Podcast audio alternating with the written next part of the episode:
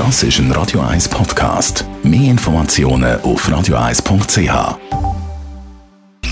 Sprechstunde auf Radio 1. Wenn es um Spritzen geht, ist natürlich im Moment Corona-Impfung im Fokus. Aber vergessen wir nicht, viele haben sich spritzen oder tun sich spritzen lassen für die Schönheit. Zum Beispiel die Lippen aufspritzen lassen. Und manchmal sieht man das dann ja doch recht fest, wenn da jemand an den Lippen etwas gemacht hat. Radio 1 Arzt Merlin Guggenheim. Reden wir also über die Schönheit, reden wir über das Lippenaufspritzen. Zuerst, was genau spritzt man da in die Lippen rein? Das Produkt, das man dazu verwendet, ist Hyaluronsäure. Das ist eigentlich eine Reproduktion von unserem Bindegewebe, respektive der Grundsubstanz, wo unser Bindegewebe besteht. Und das kann man vernetzen. Also die Moleküle haben mehr oder weniger äh, Ärmel, die ineinander greifen. Und je weniger Ärmel sie haben, je weniger vernetzt dass die Hyaluronsäure ist, desto weicher ist sie. Und in der Lippe braucht man klassisch so ein weiches Produkt.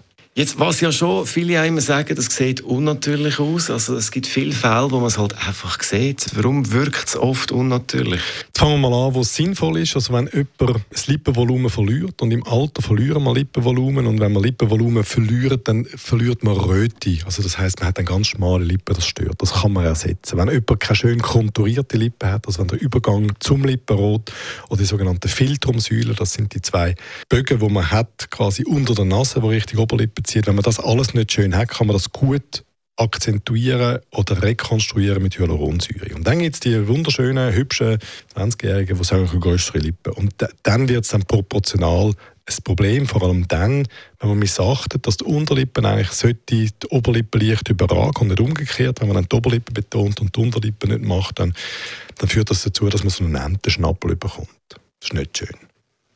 Das ist nicht schön, es sieht unnatürlich aus, aber warum, also sagen dann da viele nicht einfach Stopp, oder warum kommt es denn eben so weit?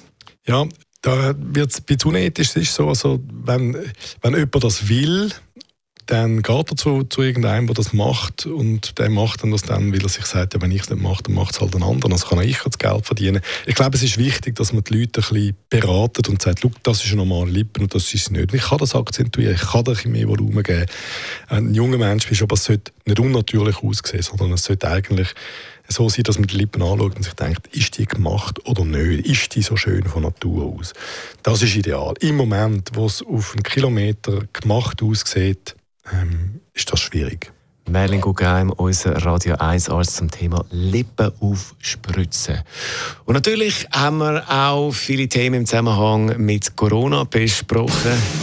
Alles zum Nachlesen bei uns als Podcast. Das ist ein Radio 1 Podcast. Mehr Informationen auf radio1.ch.